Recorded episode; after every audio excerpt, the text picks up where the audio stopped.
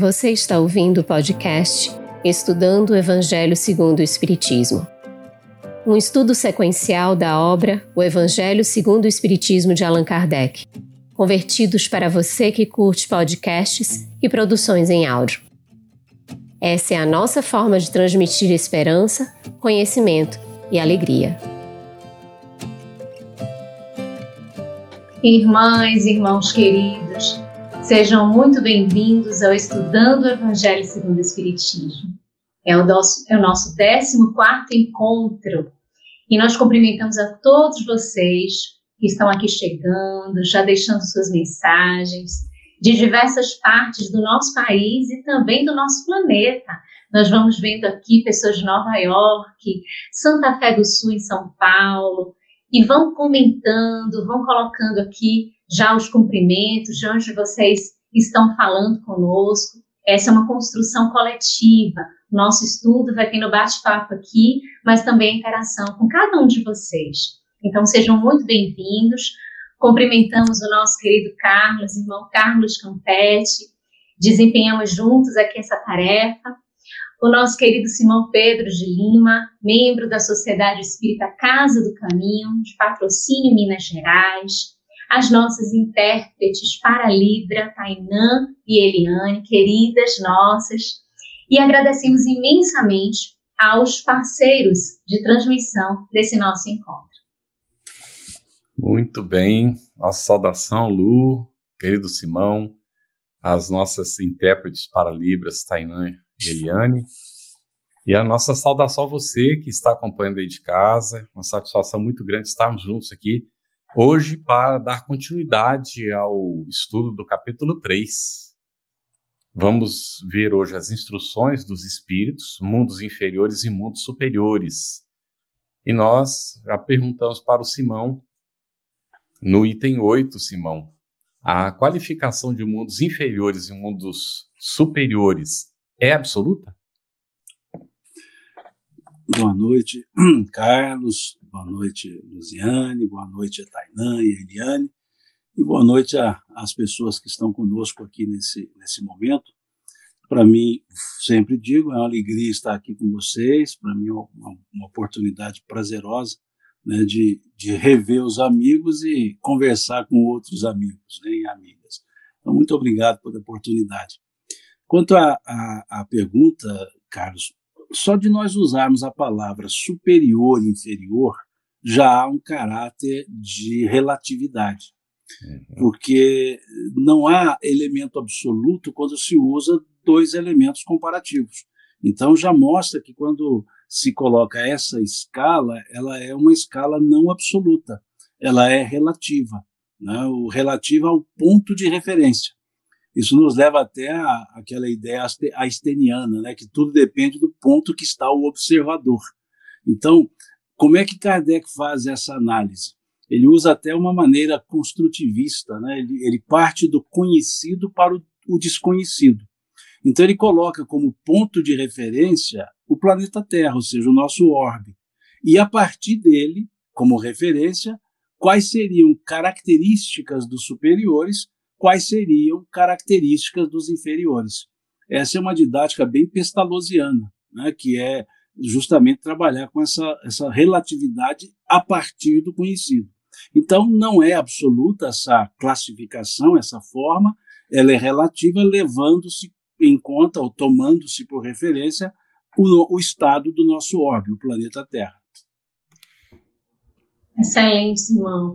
A gente já está vendo aqui é, os cumprimentos, e aí vão registrando as suas perguntas, os seus comentários, para que a gente possa construir esse momento muito especial aqui do Estudando o Evangelho segundo o Espiritismo.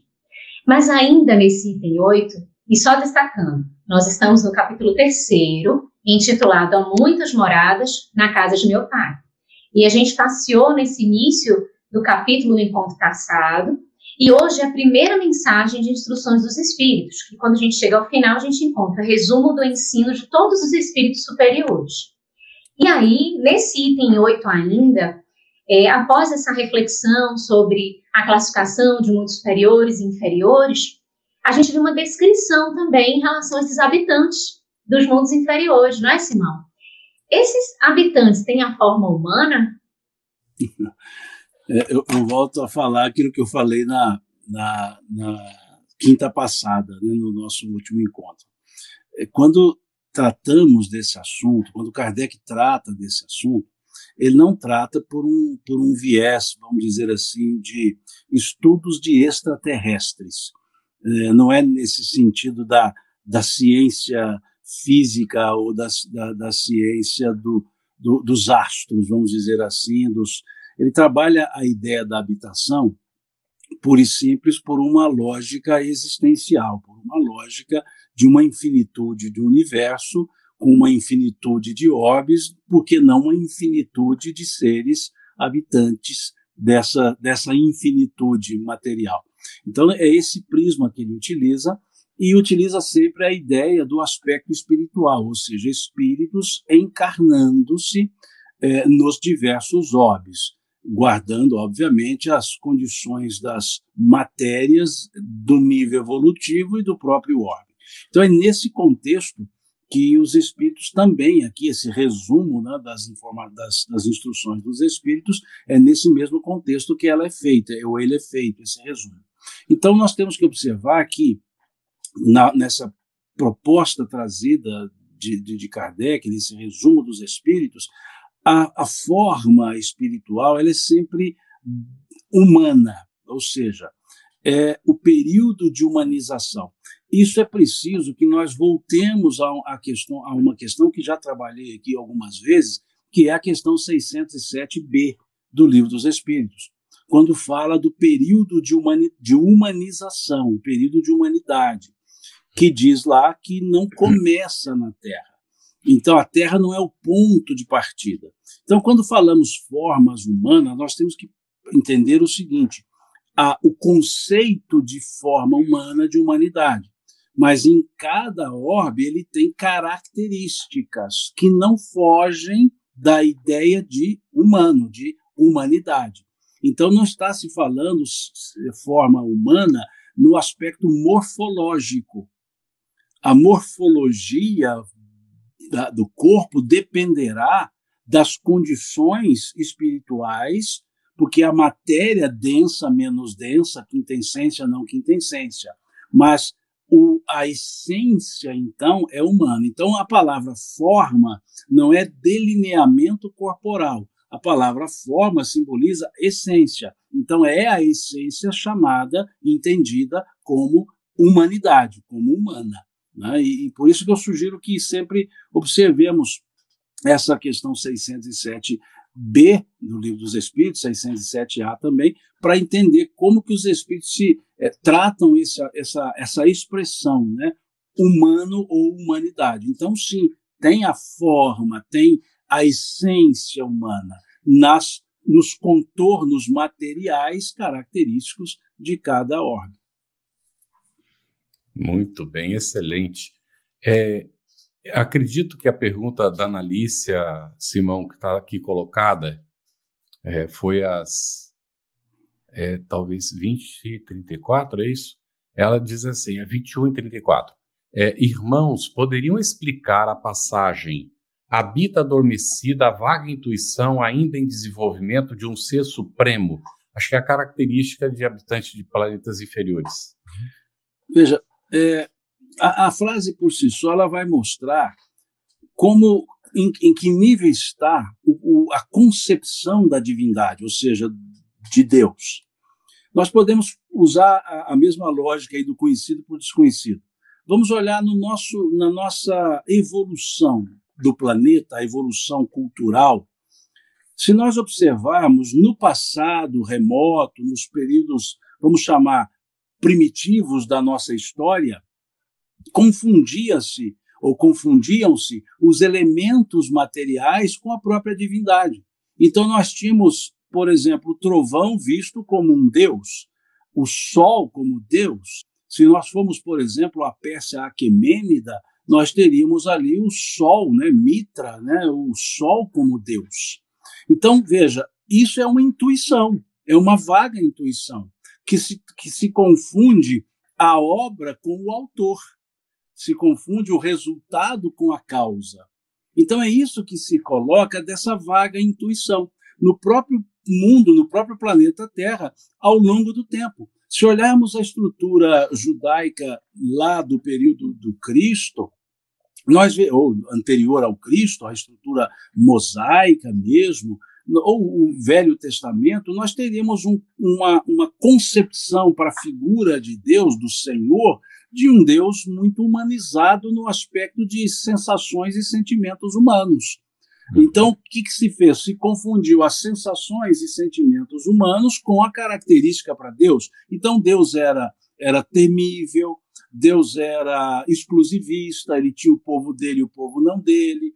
Deus fazia teste, ah, não deu certo, então vamos acabar com a, com a humanidade. Né? Vem? Ou seja, características em função do, da forma, do, da, da, da, maneira de se conceber Deus. Aí vem o Cristo, traz um, uma outra, um outro conceito muito mais evoluído, muito mais avançado, e, uma, e ele não tinha uma vaga intuição de Deus, ele tinha pleno conhecimento de Deus a tal nível que ele dizia que se sentia um no próprio Pai. Né? Meu Pai e eu somos um. Então, quando falamos dos mundos inferiores, a, a, o sentimento íntimo da ideia de Deus faz parte da, da criatura. É um dos elementos comprovadores da existência de Deus, conforme vemos lá a questão número 6, número 4, 5 e 6 do Livro dos Espíritos. O, o, sentimento, a, o sentimento íntimo da existência de Deus é uma das provas da existência de Deus. Agora, esse sentimento íntimo ele vai de uma vaga intuição a uma plena é, é uma plena identidade, conforme vemos na questão número 11 do Livro dos Espíritos. Quando se coloca que, pergunta se um dia o homem verá Deus, eles dizem, quando não mais estiver obscurecido pela matéria e pela sua perfeição, o homem verá e entenderá Deus. Então, esse é o, é o, é o conceito do involuído ao evoluído. Então, nesse período involuído, nesse período, vamos chamar dos mundos inferiores, a estrutura, o espírito, ele não tem a consciência divina, ele tem a vaga intuição. Mas tem que ter a intuição. Por quê? Porque trazemos em nós essa essência da divina. Então isso fica latente e vai sendo entendida, vivenciada à medida que vamos evoluindo. Quanto mais evoluindo, evoluímos, mais clareza temos sobre Deus, mais nós entendemos Deus. E é um ponto interessante também, veja numa outra frase, na outra forma que o Cristo utilizava, quando nós vemos os pronomes utilizados na referência de Jesus com, com Deus, com o Pai. Ora ele usava meu Pai, ora ele usava Pai Nosso, ora ele usava vosso Pai. O que, que é vosso Pai? É, é a concepção que cada um tem de Deus, é, o, é como cada um entende Deus. Então, quando ele disse, é, sede perfeitos, como perfeito é o vosso Pai, ele estava dizendo: olha, haja na conformidade com o que você entende sobre Deus. Se para você Deus está nessa altura, haja nessa altura, menos não. Se para você Deus está mais nessa altura, haja nessa altura. Veja, sede perfeito como perfeito é o vosso Pai. Ou seja, viva segundo o seu conceito que você tem sobre Deus. Então, aquele povo tinha um conceito sobre Deus para ser temido, eles viviam sob temor. Então, é, é, é, é muito interessante perceber a relatividade do entendimento sobre Deus, justamente pela relatividade do nosso nível evolutivo. Perfeito, Simão. E a percepção que a gente vai tendo de si mesmo vai interferindo nessa percepção que nós temos de Deus. À medida que vamos percebendo mais a nós mesmos, também vamos percebendo a interferência, a providência, o amor de Deus diante de cada um de nós. E à medida que isso vai acontecendo, essa relação vai ficando cada vez mais íntima. E aí, a ponto de Jesus dizer que ele e o Pai eram um só, e a ponto da gente também um dia poder pronunciar essas palavras com tamanha vinculação com o nosso Pai. Seja esse Deus transcendente ou seja esse Deus imanente. E veja só, Luziane, Jesus, quando ele se coloca como caminho, ele para esse fim ele dá o um indicativo. Quando olhamos lá o capítulo 16 de João, ele vai dizer, né, eu estou em vós, aliás, o capítulo 17, na oração, eu estou em vós, vós estáis em mim e nós somos um no Pai. Então, é, é, para nós, no nosso nível, sem essa, a, o conceito crístico, nós também não entendemos o Pai. Esse estar um no Pai tem que estar um primeiro no Cristo. Então, vós, vós estáis em mim, eu em vós, e nós somos um no Pai. Né? Perfeito. E o Cristo traz toda, toda essa amorosidade nesse olhar em relação ao divino. Exatamente. Muito bom, Simão. A gente encontra aí, seguindo o nosso estudo, no item 9 é, dessa Instrução dos Espíritos, que é esse resumo do ensino dos Espíritos, como nós dissemos. E Kardec faz um registro de que esses mundos, os mundos que chegaram a um grau superior, as condições de vida moral e material são muito diversas da vida na Terra. E aí explica para a gente isso, Simão, como é que é essa diversidade? Tudo, tudo evolui. Né? Se nós olharmos a estrutura material, nós vamos percebendo que há uma evolução, há uma transformação, melhor dizendo. Né? Tudo se transforma e vai se desenvolvendo.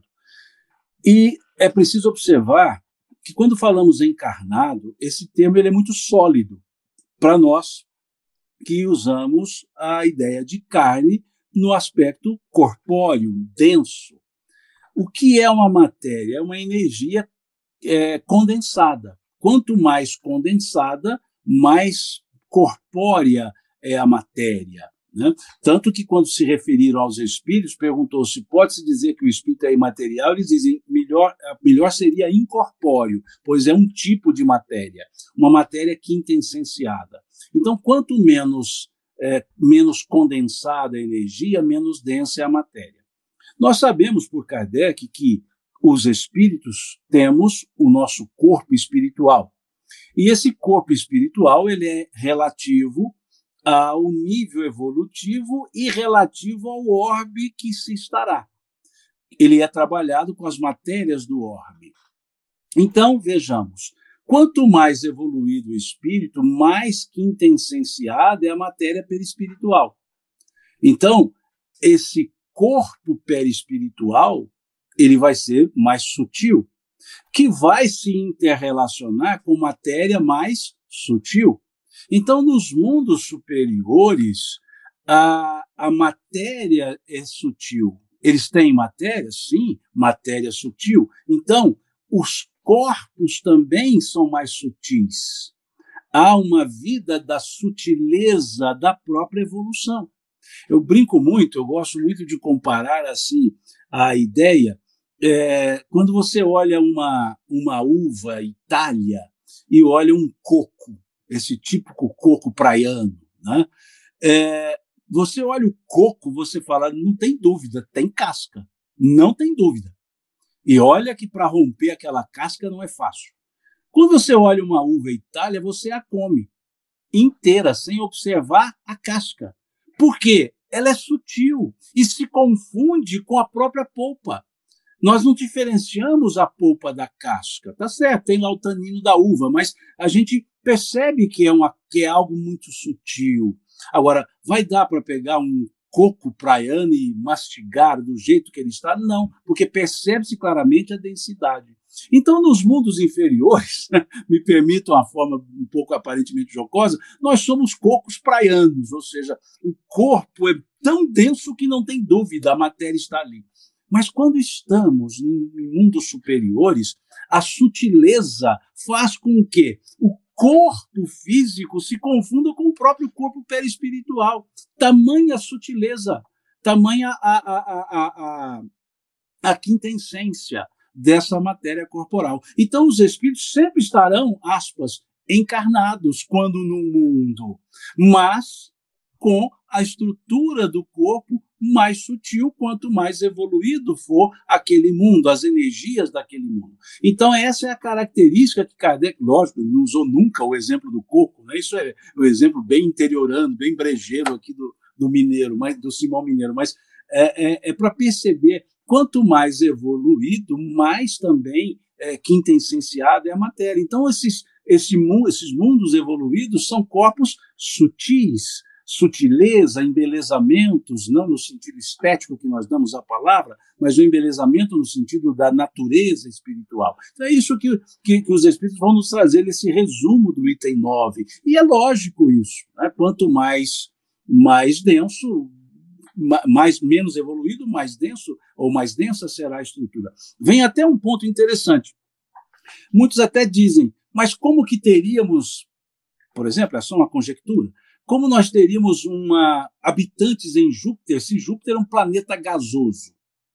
Ele não tem estrutura sólida. Então, quer dizer, vai vazar ali. Né?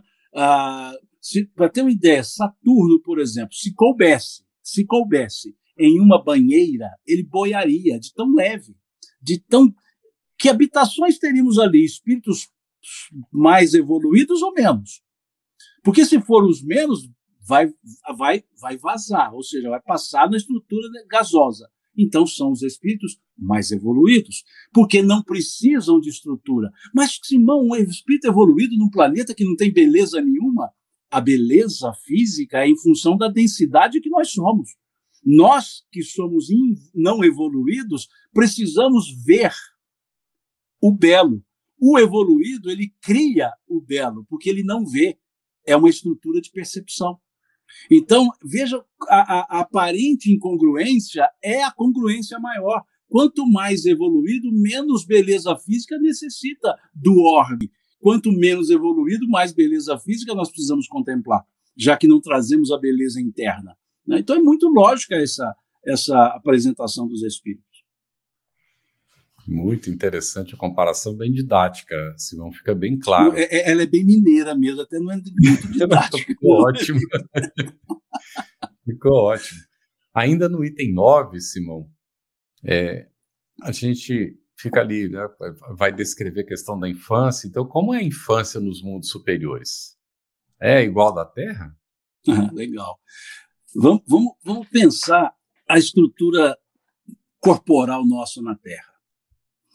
É, nós nascemos e o nosso corpo denso, mais grosseiro, altamente corpóreo, né, no, no, no, meu caso até muito corpóreo mesmo, é, é, pensemos, é necessário um longo tempo de desenvolvimento orgânico. É necessário um tempo maior. Aquele aquele ser né, recém-nascido e vai, não é só crescendo, ele vai se desenvolvendo fisicamente, fisiologicamente, hormonalmente, mentalmente. Vejam, é todo um processo que é lento. Por quê? O, a matéria densa se transforma com mais lentidão. Ela, ela, ela, é, a elaboração é diferente. Ótimo. E aí vem uma pergunta ligada a isso, a questão 383 do Livro dos Espíritos. Quando se pergunta qual é para o espírito a utilidade de passar pelo estado de infância. O espírito, no mundo como o nosso, estado de infância longa é o período que ele fica obnubilado, né? ele fica como que limitado para se mostrar. E é o período que ele fica mais absorto, né? mais em condições de receber, mais condições de aprender. Então, eles dizem é, é, é, é a, a, a, importância desse período eles dizem, nesse, nessa estágio, nessa fase, o espírito está em melhores condições de absorver tudo que lhe é passado.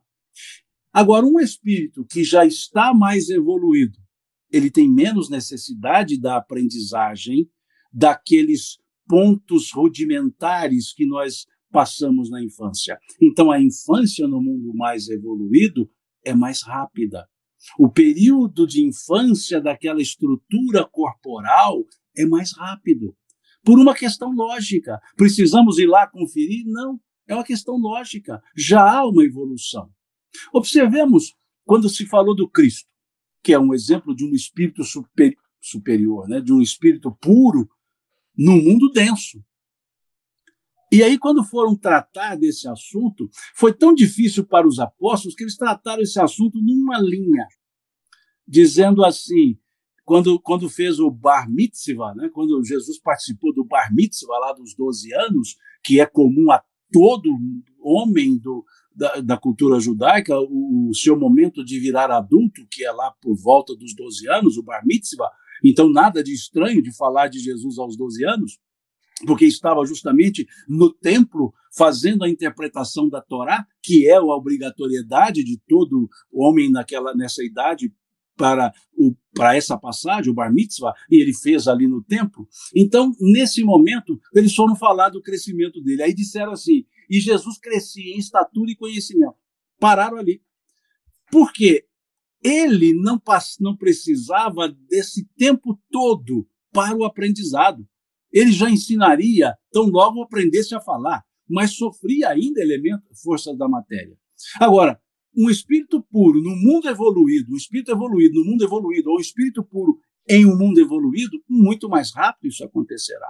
Não tem o porquê de ficar obnubilado por uma matéria densa. Então a própria matéria vai evoluir mais rapidamente, vai transformar-se mais rapidamente. Então a infância nesses mundos é rápida. E interessante, a infância é rápida, a encarnação é longa.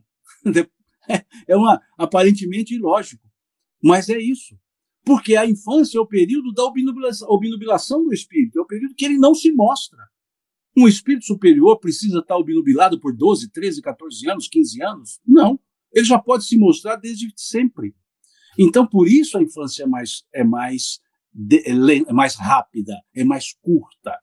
E aqui no nosso caso, veja, o mundo mais, o mundo inferior, né, inferior na comparação com o superior, porque o, o mundo, a Terra seria o mundo padrão, né, para essa comparação. Mas aqui nós temos dois estágios. E isso não passou de forma despercebida a Kardec. O estágio da infância, ele perguntou lá na questão 383. O estágio seguinte, pós-adolescência, ele pergunta na questão 385. E essa questão da 300, a resposta da questão 385 vai nos dar o indicativo dessa fase mais longa na infância. Quando pergunta-se por que numa certa etapa da vida, mais precisamente ao sair da adolescência, o espírito muda o seu comportamento. É o espírito que se modifica? Eles respondem não. É o espírito que retoma a sua natureza e se mostra como realmente ele era. Veja, se mostra como era. Como nós somos inferiores, ainda inferiores, se nós nos mostrarmos como nós realmente somos desde a infância, não vai ter, não vai ter pai e mãe que vai querer cuidar da gente. Então, esse, um, um espírito evoluído pode ficar tranquilo, desde a infância já pode se mostrar como está. Então, a infância no mundo superior não obnubila o espírito, não pressiona, não limita o espírito. Por isso, ela pode ser mais rápida. Excelente, Simão. E a observação que você faz em relação à infância, da gente não poder mostrar todas as características, é que a gente vai vendo despertar do espírito à medida que nós vamos avançando nessa experiência reencarnatória. E aí, às vezes, os pais têm um pouquinho de dificuldade ali na adolescência, a própria, o próprio despertar, o próprio autoconhecimento nessa fase da vida, e aí todo o processo de crescimento e de amadurecimento. Estão aqui comentando, Simão, exaustivamente sobre a analogia do coco e da uva, gostaram bastante, estão aqui elogiando o didatismo e essa analogia maravilhosa, ficou muito expressiva mesmo para a nossa compreensão. Isso eu chamaria de falta de, de fundamento filosófico para exemplificações mais, mais eruditas.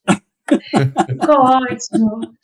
E a Andréia Henriques, ela está aqui com a gente toda semana. Esse nome aqui, ela sempre está aqui com a gente, coloca um comentário, faz perguntas. E ela fez uma pergunta às 21h37. Ela disse assim: Nos mundos superiores, existe o livre-arbítrio? O livre-arbítrio? Aí nós vamos lá em Emmanuel. A questão, salvo engano, 62 é, do, livro do, do, livro Consolador, posso estar enganado aqui, mas ele diz o seguinte, que é, há determinismo e há livre-arbítrio coexistindo na existência do espírito, e aí independe de mundo. Vejam, e aí ele diz que o, o determinismo se aplica nas camadas inferiores da evolução, e o livre-arbítrio se amplia à medida que o espírito evolui. Veja que interessante. Imaginemos assim, um, um, um gráfico. Né? Vamos imaginar um gráfico. Assim. Imaginemos um gráfico assim, né? em V. E imaginemos uma linha evolutiva aqui no meio. Né? Então, pensem, aqui é a ação da lei, da lei de Deus. Veja, a imposição determinista é, seriam esses limites. Aqui está o crescimento do espírito. Quanto menos evoluído, vejam, mais próximo estamos dos limites da lei. Quanto mais evoluídos, mais distantes estamos. Então, Emmanuel fala que o determinismo se aplica nas camadas inferiores da evolução. E o livre-arbítrio se amplia à medida que o espírito evolui. Então, no mundo superior, o livre-arbítrio é pleno. É pleno. Por causa da própria evolução. A quanto mais evoluído, mais liberdade de ação. Porque mais conhecimento se tem. Vamos trazer para analogia brejeira minha aqui, né, do canto de brejo aqui do interior de Minas. Numa escola, vamos imaginar lá, uma escola de ensino, ensino fundamental. O aluno tem hora para chegar, tem hora para sair. Para ele ir a, a, a tomar água, ir ao banheiro, ele tem que pedir, senão não pode sair da sala. No ensino superior, o aluno chega a hora que quer, sai a hora que quer, não entra na sala, sai da sala, porque pressupõe-se maior consciência das consequências do seu ato. Então, como ele tem mais conhecimento, mais liberdade, mas ao mesmo tempo maior responsabilidade. Então, assim é o espírito, quanto mais evoluído, mais liberdade. E aí o mundo superior, livre-arbítrio pleno, sem nenhuma rajada de determinismo. Então, eu gosto muito dessa resposta que Emmanuel dá, que ele nos traça um gráfico muito prático para entender o quando atua o determinismo, quando atua o livre-arbítrio. E nesse gráfico em V, percebamos, se no meu livre-arbítrio evoluído eu cometer atos que me levem até o, o limite mais amplo da lei, quando eu chegar aqui, a lei vai determinar o meu retorno para cá. Então haverá uma imposição, um co uma coerção para que eu volte. Se eu estou aqui, o, ah, veja, o espaço que eu tenho que voltar para o campo de evolução é muito pequeno. Por quê? Atenuante e agravante, lá no inciso, lá no item 11 do capítulo 7 do livro Céu e Inferno. Uma mesma falta praticada por pessoas diferentes tem expiações diferentes em função da atenuante ou da agravante que gerou o fato. Ou seja, maior conhecimento, maior responsabilidade. Aí vem a frase do Cristo: aquele que mais foi dado, mais lhe será pedido. Veja, quanto maior o livre-arbítrio, maior a responsabilidade. Então, quanto mais evoluído, maior o livre-arbítrio. Quanto maior o livre-arbítrio, maior a responsabilidade. E é incrível, né, como a lei divina, Simão, né, no gráfico você mostrou, o, o espírito, quanto mais evoluído, maior amplitude de livre-arbítrio, justamente porque ele tem um maior conhecimento da lei e voluntariamente se coloca a serviço, né? É, do pai. E é o que o André Luiz vai dizer, os co-criadores em plano menor e co-criadores em plano maior, porque Exatamente. E, e Kardec vai dizer que Deus ele diretamente transmite as orientações aos espíritos puros para o cumprimento da sua vontade, não é? Exatamente, eles interpretam a vontade de Deus. Isso aí, maravilhoso. Andréa Henrique fez uma outra pergunta, logo em seguida da primeira. É, você vê que ela estudou o assunto, está tá interessadíssima. Como seria a morte nos mundos superiores? Já Opa. que na instrução dos espíritos, eles falam que não há os horrores da decomposição. Vamos lá. Primeiro aspecto, morte. Morte é da natureza corporal. A morte, a questão 68 do Livro dos Espíritos, por exemplo, Kardec pergunta: qual a causa da morte nos seres orgânicos? Qual a causa da morte nos seres orgânicos? Porque nos inorgânicos não há morte, porque não há o, o, o elemento vital. Né? O, então vejam, qual é a causa da morte dos seres orgânicos? Eles respondem: cessação dos órgãos físicos. Cessação dos órgãos físicos. Ou seja, a morte existe? Existe. Nos seres orgânicos, ou seja, na estrutura corporal. Como somos muito não evoluídos, melhor dizendo, temos essa estrutura corporal muito densa, a morte ela toma um aspecto de, é, de algo tétrico, há um aspecto tétrico. Aquilo que era é, organizado se desorganiza no, no ponto físico. Aquele corpo se decompõe. Aquele corpo que tinha uma vitalidade perde-a Aquele corpo que tinha uma, um contorno, digamos, de estética boa, bonita, vai se decompor, vai se transformar em matéria primeiro inerte, depois amorfa, até que desaparece essa matéria incorporando-se a outra matéria. Então isso dá um aspecto tétrico. E quando estamos encarnados, quanto menos evoluídos, mais a encarnação tem um aspecto de, de, de prisão, nós nos identificamos muito com o corpo. Nós nos identificamos muito. E aquela decomposição do corpo traz a ideia de morte, esse aspecto tétrico que é levado ao espírito, como se o espírito também estivesse morrendo. Então veja que o conceito de morte para nós, no mundo evoluído, é a aniquilação da vida, quando a morte não é aniquilação. E aí vem o conceito. A morte, ela é um momento único que nós temos para voltar para o mundo espiritual. Não há outra forma de voltar ao mundo espiritual senão pela morte do corpo. Se, eu, se, a, se, se, eu, se eu, eu, eu vou voltar para lá, não, eu, eu volto para o mundo espiritual quando acaba a minha, a minha permanência no mundo material. Aí é que vem o aspecto. Como estamos muito ainda corporificados, a palavra desencarnação ela não pode ter sinônimo de morte. A palavra desencarnação já passa a ter um sinônimo de avivamento, entendimento, consciência da, da, da, da, de se estar agora no mundo espiritual. E a desencarnação, então, não acontece simultaneamente à morte. Porque enquanto eu me sentir ligado ao corpo, enquanto eu me sentir ligado às que Kardec chama as paixões materiais, eu estou encarnado, mas fora da carne. Eu estou vinculado. Nós vemos isso muito claro quando olhamos no livro Céu e Inferno, na segunda parte. Dois exemplos: o espírito Samson e o espírito Lisbeth. Quando observa Samson, é até algo interessante, ele é evocado no, no próprio velório. Está lá em velório, oito horas depois da, da, da morte física, oito horas depois ele é evocado. E aí faz uma pergunta a ele: que sensação você sente, você tem ao, ao ver o seu corpo aqui?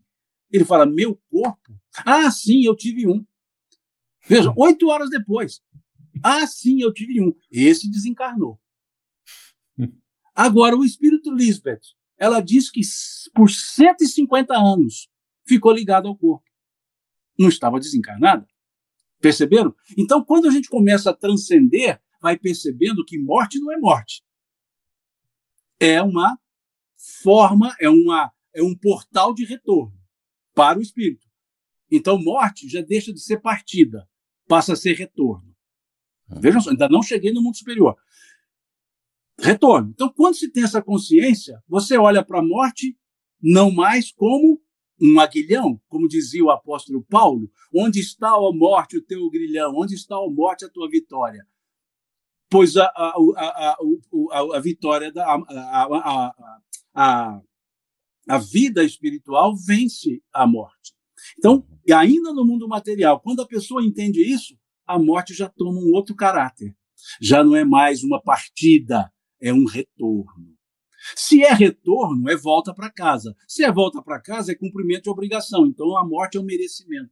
Já não é mais uma punição já não tem mais o aspecto de a morte veio do pecado. Não, não. A morte em condições normais, ou seja, sem antecipação, é hora de voltar. Então, se é hora de voltar, é porque eu já cumpri a tarefa que era possível cumprir até naquele estágio.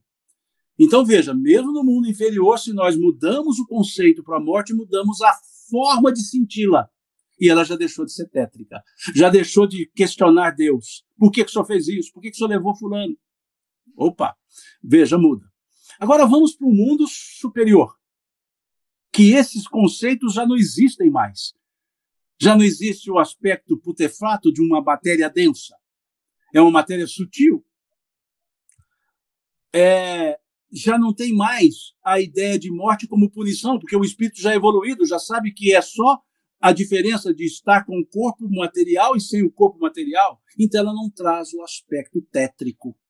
Existe a morte nos mundos superiores? Existe, mas não existe o conceito filosófico moral da morte que se tem no mundo material, no mundo inferior. Ela passa a ser simplesmente assim. estou voltando.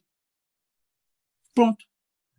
E o, ponto, e do ponto de vista físico, o corpo é sutil. O aspecto de desintegração é de, acontece. Que, aliás, foi uma fala de Chico, bem, bem ao estilo mineiro, quando perguntaram a ele é, o, o que aconteceu com o corpo de Jesus. Ele disse: Uai, desintegrou-se. Ponto. Por que, que vai. Veja, são sutilezas. Então nós temos que perceber: o conceito que nós temos no mundo material é para o mundo material. E os espíritos que estão, são evoluídos em mundos evoluídos, todo a, a, a, o conceito muda. A visão muda. Continua existindo um corpo físico. Agora, pensemos mais ainda. Mais, de, mais, mais é, é, sutil a matéria, mais é, quintessenciada a matéria. Chega num nível que nós, no mundo material, não conseguimos enxergar aquela matéria. Tamanha a quintessência dela. Tamanha a quintessência. E essa, e veja, e ela continua sendo matéria, mas nós não conseguimos enxergá-la, porque estamos na condição densa. O espírito, o espírito vê? Não. Vê a questão de olhos. Olhos nós temos aqui. O espírito percebe e ele forma a imagem por percepção. Não precisa da visão. Nós precisamos ter, tanto que se perdemos a visão, não enxergamos nada. E o espírito vai perder visão? Não, porque visão é física. Ele tem percepção.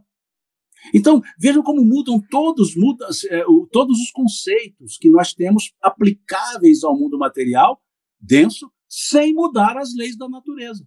Porque as leis da natureza já preveem tudo isso. Já tem todas essas questões. Então, como é a morte nos mundos superiores?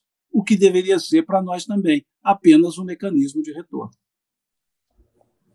Excelente, Simão. No seu comentário, você já trouxe a resposta também para a pergunta de Notícias Espíritas, às 22h10, que fala Jesus na Terra teria o seu corpo físico desintegrado devido à sua evolução espiritual. Você fala do Chico, né? Uhum. E aí, naturalmente, você já trouxe. Só alguns comentários aqui, Simão. A Analícia Santana, às 22h02, ela diz, Eita, Lele, Simão hoje tá que tá. Gratidão, Simão, pela sua didática. Márcia Jane, diz perfeita essa comparação com a escola. E a Sandra Regina diz que entende mais na sua analogia brejeira e agradece a você, Simão. É, e a gente tem uma pergunta que é. Deixa eu só abrir aqui, porque já, já entraram várias. E aí, deixa eu ver onde é que está aqui. Da Jeane Lima, às 21h39. Ela disse assim: No livro Nosso Lar, a mãe de André Luiz ia visitá-lo enquanto que André Luiz só conseguiu ir visitá-la em sonho. Simão, você pode explicar o porquê? Vejam o que nós acabamos de dizer. Para nós, o que não era visível, porque era muito sutil, para uma dimensão superior à, onde, à, que estava André Luiz, o seu corpo era denso. Então, tudo depende da relatividade. O superior olhando para o inferior vê densidade. O inferior olhando para o superior vê sutileza, ou seja, não vê porque é tão sutil. Então, André Luiz, para que ele pudesse entrar na dimensão que a mãe estava, não é lugar, né, são níveis dimensionais, para que ele pudesse a, a, a, alçar a esse nível é, dimensional, não dava para ser com a estrutura perispiritual que trazia elementos do, do mundo material denso. Ele teve que, então, que, como que desdobrar-se dois, né? o, o desdobramento dois. Né?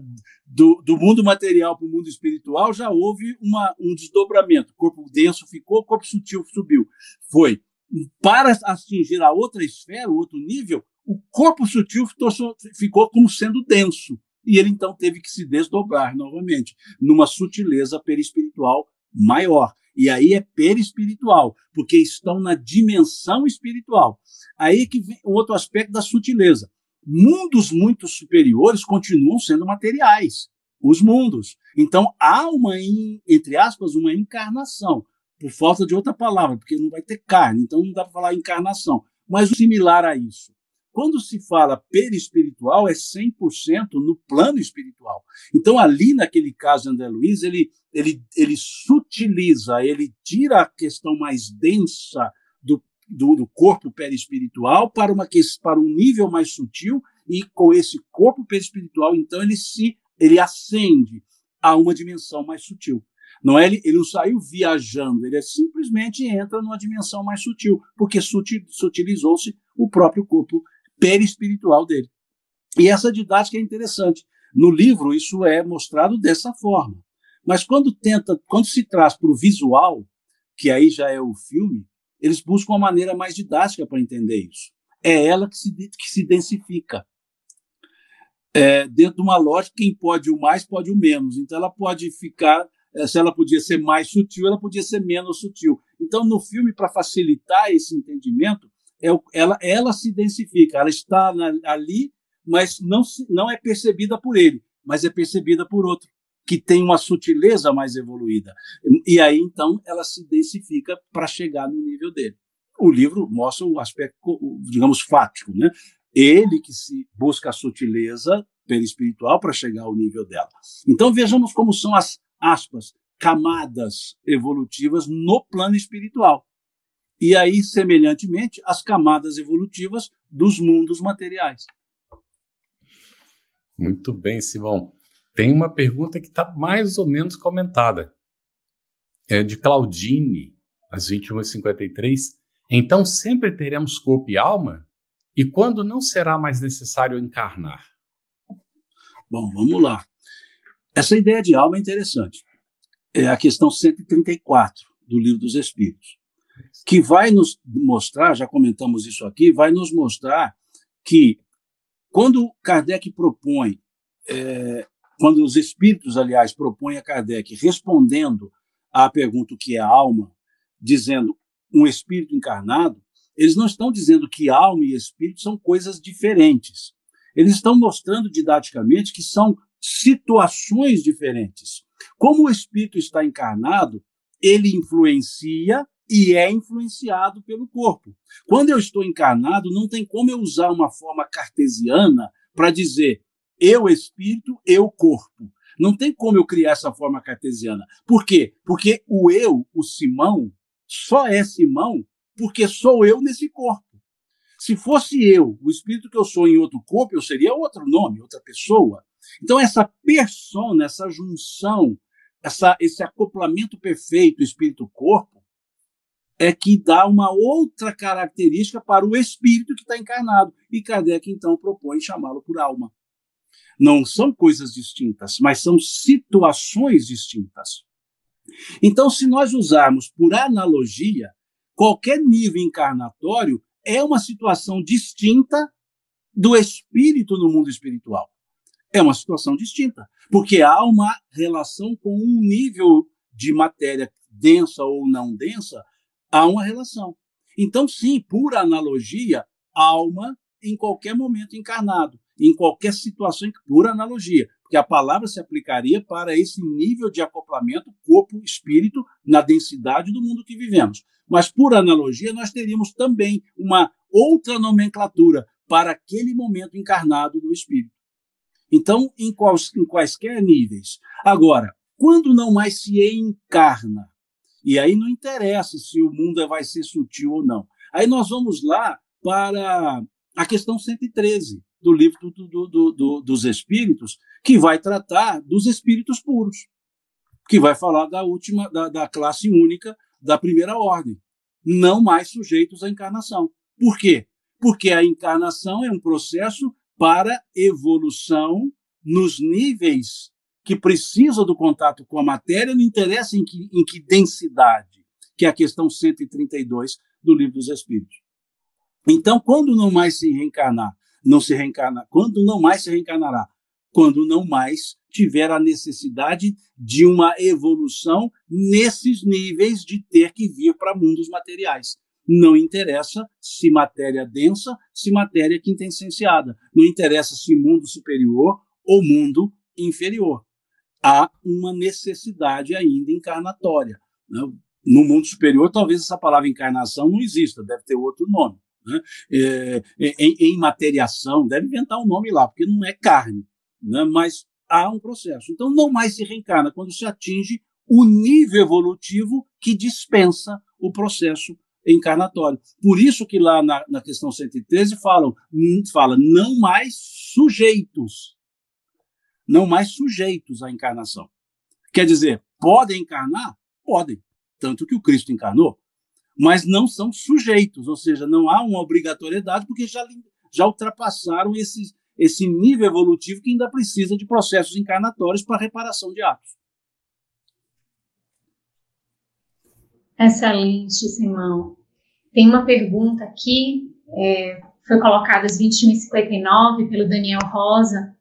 Ele fala assim: para irmos de mundo inferior a superior, os encarnados não procurarão elevar-se sobre os outros, mas a sua sublimação sem privilégios de exceção, na superioridade moral e intelectual, iguais entre si? Perfeito. Aliás, é isso que Kardec, que os espíritos falam, justamente nesses tópicos. Que quando no mundo superior não há competição. É interessante nós observarmos, no mundo material, o fator de relatividade é muito claro. Esse é mais evoluído, esse é menos, esse é melhor, esse é pior. Quando você atinge um certo nível evolutivo, não tem separação. Por isso é classe única, o espírito puro. Não tem assim, esse é um pouquinho mais puro. Não, não, esse aqui tem um detalhezinho mais puro. Não, é puro. É, é, vamos, vamos trazer de novo para as minhas analogias absurdas, mas vamos lá. Quando nós somos pequenos, assim, crianças, uma criança de oito anos e uma criança com quatro anos, dá para ver bem a diferença, não dá? Você olha e fala assim, é totalmente diferente. Oito anos é, é quase, quase uma vez e meia o tamanho. Não é assim? Quatro anos de diferença quando é criança. Uma pessoa com 94 anos e outra com 98 anos, dá para fazer diferença? Quatro, são os mesmos quatro anos, mas a relatividade é outra. A relatividade agora é de 94 para 98, a outra relatividade era de 4 para 8. No, o espírito puro é isso. Não tem como diferenciar. Porque a inteligência, a, a, a, a amplitude das virtudes é que já demonstram essa evolução. Então, nos mundos superiores, não se faz essas, essa escala tão determinada de 4 para 8 ou de 94 para 98. Né? É, é toda a mesma característica. No mundo de provas, sim, nós temos as competições, as paixões, né? nós temos as, as, as, as lutas pessoais. No, no, no, mundo superior, porque aqui Kardec, quando fala mundo superior, ele trabalha com a ideia não lá do mundo de regeneração, mundo feliz, é são os mundos celestiais né, que ele trabalha. É esse nível.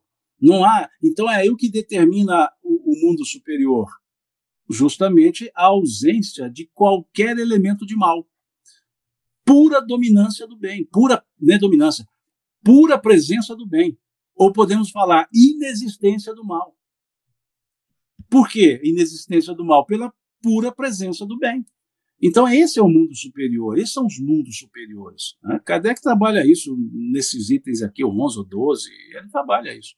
Essa mesma lógica. Aliás, os espíritos, né? que aqui são as instruções dos espíritos. Simão, tem uma pergunta aqui que já está respondida, mas a gente vai ler da Selva Brasileira 22, 12. Podemos entender que nos mundos superiores os laços que prendem o espírito ao corpo são mais tênues. É um Sim. fato, não é? Sim. E depois, e o que permite o nome da morte é menos grosseiro? Veja, o mundo, o nosso mundo material, nós não nos desdobramos pelo sono, não há o desdobramento a emancipação da alma, não é um estágio da emancipação da alma, o sono.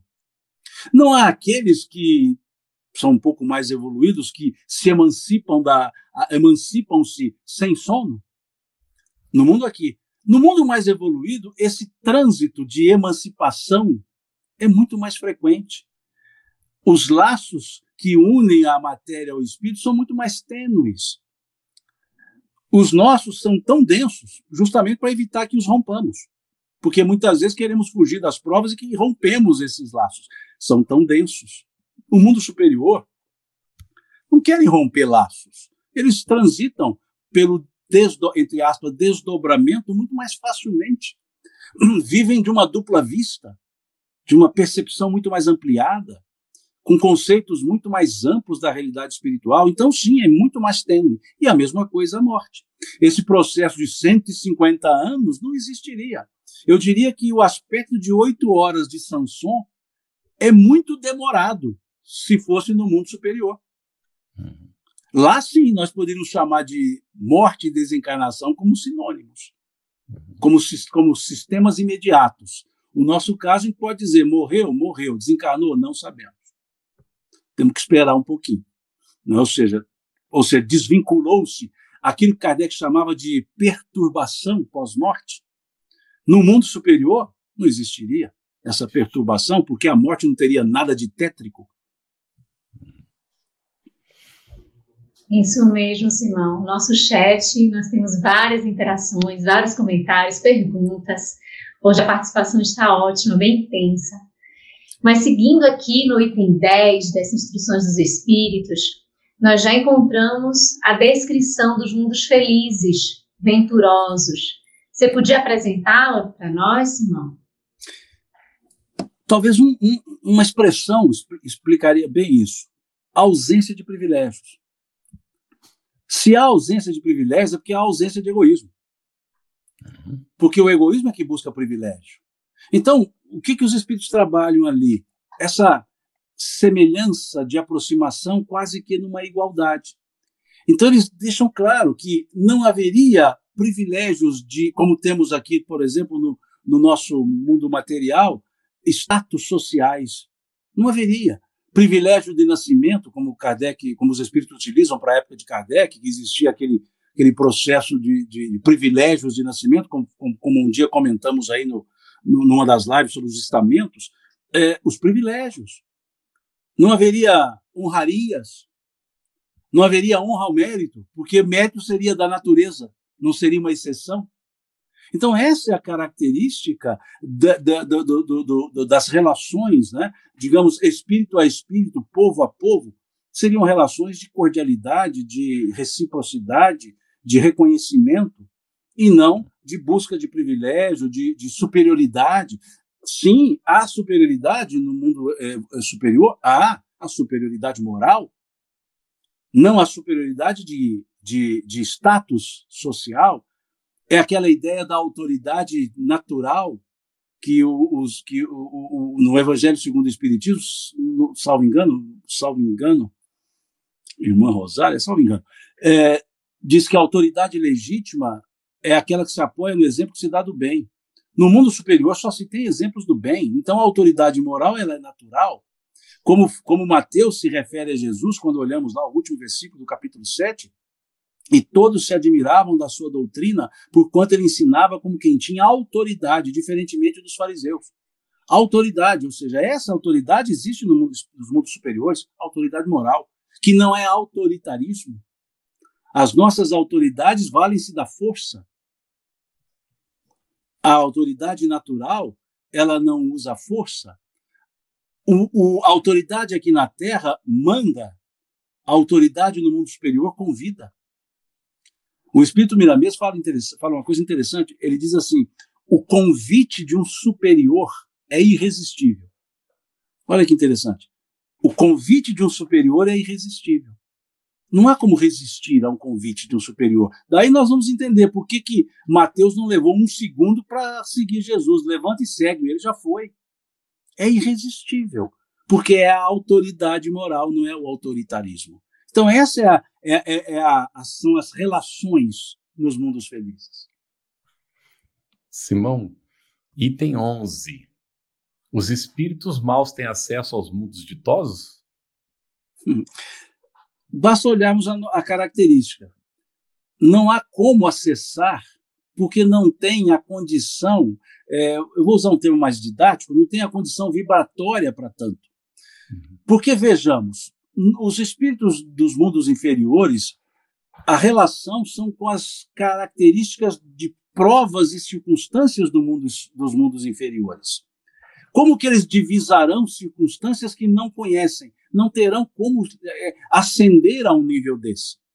Se nós olharmos a, a, a, nossa no mundo material, nós estamos mais propícios a narrar as, a, os infernos de Dante né, do que os céus. Nós somos mais dantescos. Por quê? Porque é o que nós conhecemos. Então, como levar uma, uma energia dessa para um mundo superior. Não tem como, nós não conseguimos vibrar no mesmo nível. Então, não, um espírito superior não ascende, não acessa um mundo superior. Não por proibição, mas por impossibilidade.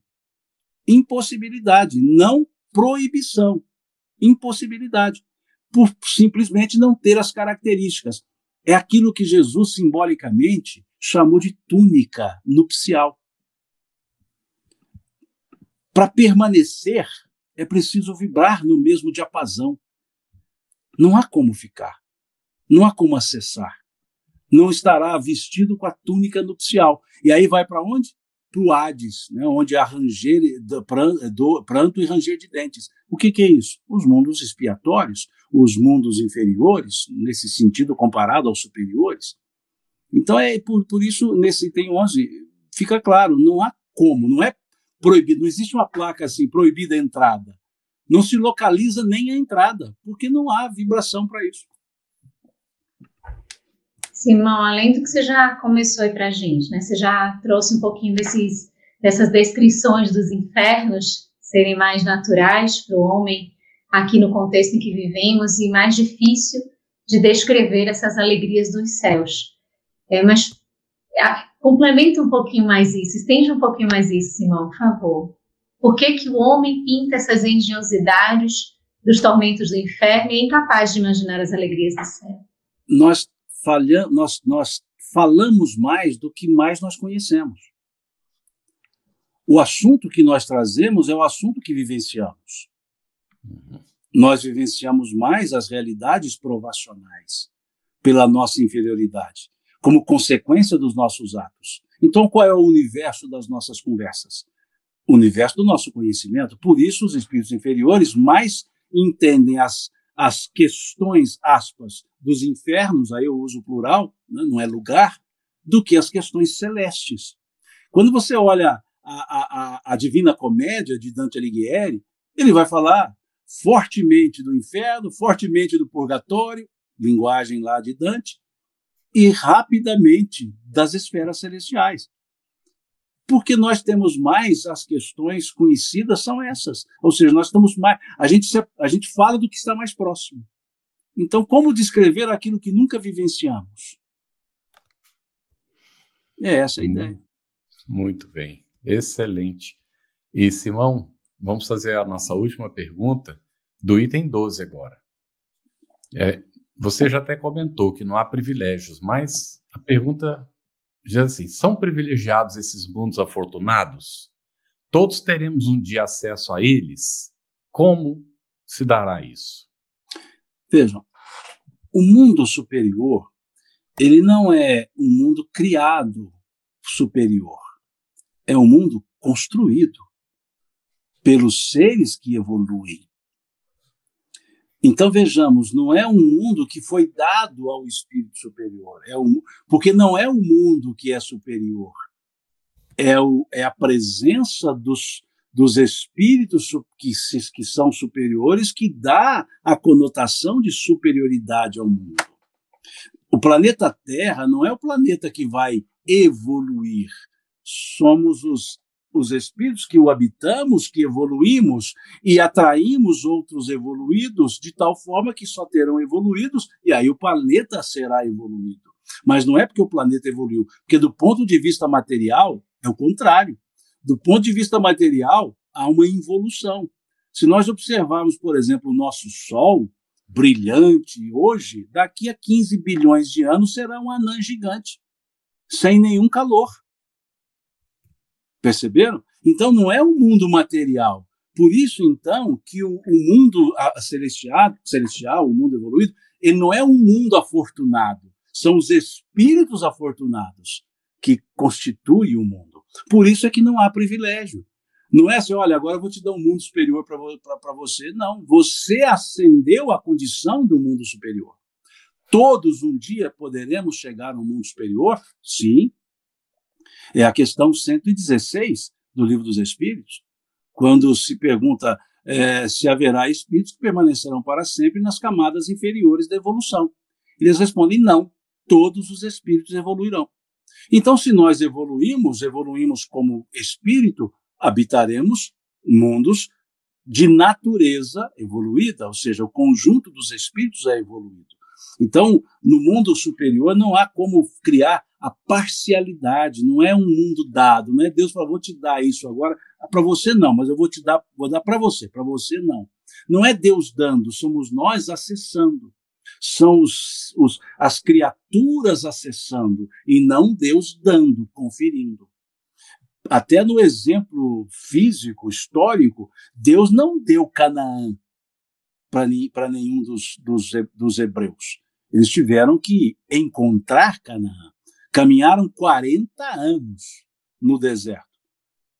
E aquele que conduzia viu Canaã, mas não habitou Canaã. O próprio Moisés não chegou a Canaã. Ele subiu ao monte, divisou Canaã e disse a Josué: conduz o povo, e ficou. Ou seja, não é dado. Moisés não precisava da, da, daquela Canaã, ele já estava em outro nível, mas aqueles outros iam criar o nível Canaã. Né? Então, é, é, quando Abraão sai de Ur, ele já sai em busca de Canaã. E olha que de Abraão a Moisés, quanto tempo? Só de cativeiro foram 400 anos. Então, a ideia da terra prometida traz a ideia de recompensa. Ah, então agora eu te dou a recompensa. A terra prometida é, o, é a promessa natural do, do, da evolução. Quando evoluirmos, teremos a terra prometida pela evolução e não a terra prometida como recompensa de ter evoluído, é consequência natural. Você ouviu uma produção da Federação Espírita Brasileira. Para saber mais, siga o FebTV Brasil no YouTube, Instagram e Facebook. E o arroba no Instagram. Ative o sininho para receber as notificações e ficar por dentro da nossa programação. Até o próximo estudo.